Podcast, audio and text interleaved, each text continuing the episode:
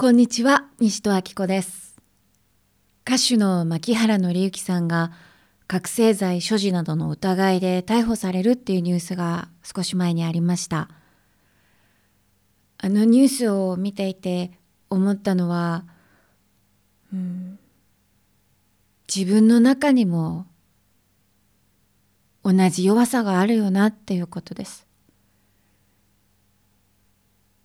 何かやめたいけどやめられない。やめなきゃって分かってるけどやめられない。そういう葛藤。これ誰にでもあるんじゃないかと思うんですよね。それは違法とされている麻薬じゃないかもしれません。お酒とかうん、タバコとか甘いもの食べることとか。でもそのものは何であったとしても心の働き葛藤としては同じだと思うんですよね。人としての違う部分に目を向けて自分とは違う人理解できないなんでそんなことするのか分かりませんっていうこともできます。でもその時の自分の心の中を見てみると相手は間違ってて自分は正しいっていうふうにどこか自分を守ろうとしていたり、うん、自分を正当化しようとしたりそういうこう気持ちよさみたいなものがあると思うんですよね。一方で自分にも人間として同じ部分があるんじゃないかっていうふうに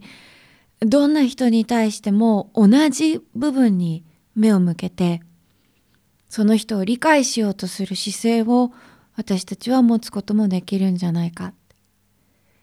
それは犯罪を犯したあるいは犯したかもしれないとされる人に対してだけじゃなくって日常生活にある人間関係のどんな人に対してもそうだと思うんですよね。違う部分に目を向けて切り離すこともできるし同じ部分に目を向けて理解しようとすることもできる。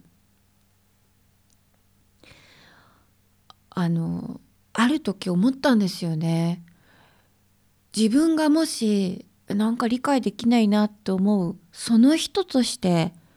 生まれてたらどうだっただろうって。その人として生まれるってことはその人の体ですから脳みそもその人ですよね。もちろん両親とか家族とか生まれ育つ環境もその人ですよね。そしたら起こる出来事とか受ける教育とか体験することは全部その人と同じなんだからしかもそれを情報処理する脳みそもその人と同じなんだからその人になるじゃないかと思ったんです。じゃあ自分自身が誰として生まれるかって選んだかどんな体として生まれるかって選んだかって言われたら選んでないですよ少なくともその記憶はほとんどの人がないと思います。ということは自分が理解できないと思う人がいたとして自分はその人だったかもしれないなと思ったんですね。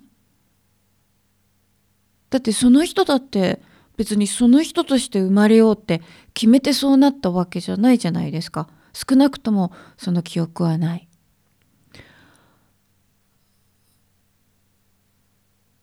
だとしたら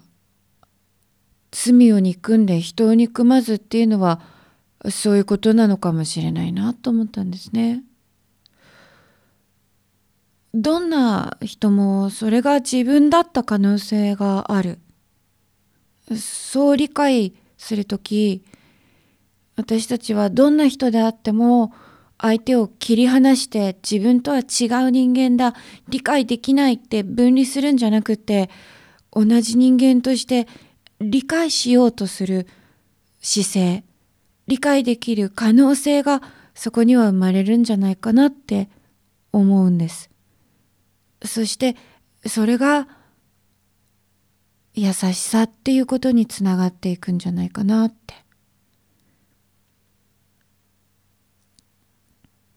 日々ニュースでいろんな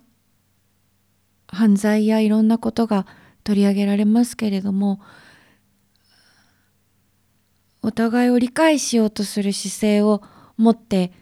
報道してくれるメディアが一つでもあったらいいのになって思いました。西戸明子でした。